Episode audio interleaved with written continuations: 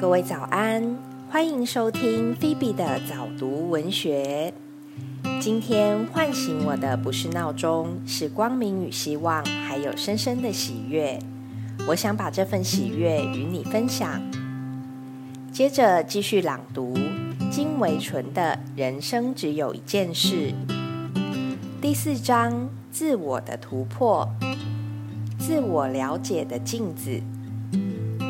许多人的烦恼来自过度在意别人的看法。有人为了迎合别人对自己的看法，活得特别辛苦；也有人老是想改变别人对自己的看法，弄得大家都不开心。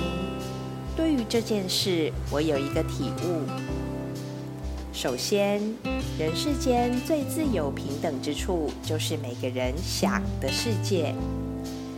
一个人怎么说怎么做，或许别人还管得着，但他怎么想，世上无人能管。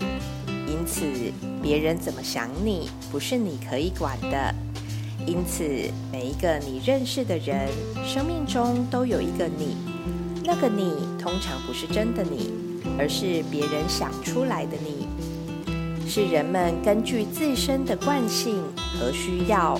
投射出他们生命中的你，同样，你也在自己的生命中投射出无数的别人。那些别人也不是真的。人间关系的真相就是，你有千百个分身活在别人的人生里，同时也有千百个别人的分身活在你的人生里。这些分身似真似幻。但彼此拉扯起来又热闹得很，也常惹麻烦。了解了这个真相，就不难发现，过度在意别人对自己的看法是没有意义的。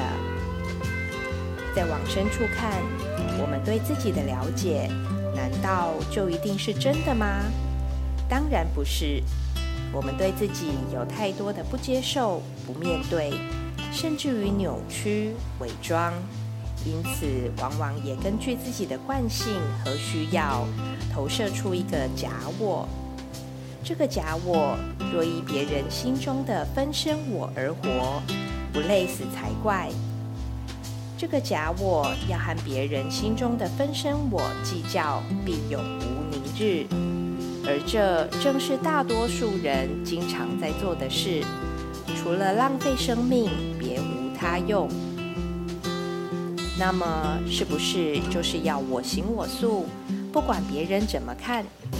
倒也不是，因为了解别人怎么看自己，仍然是有用的。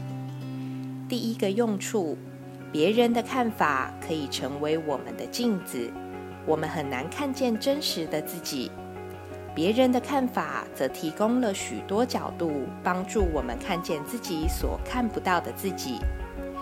别人视角中无数碎片化的自己，有助于我们发现自我的完整拼图。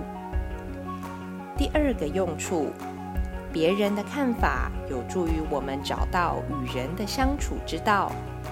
别人怎么想我们，他们不说，我们无从得知，往往会造成隔阂。我们要善于聆听，虚心提问，鼓励别人说真话。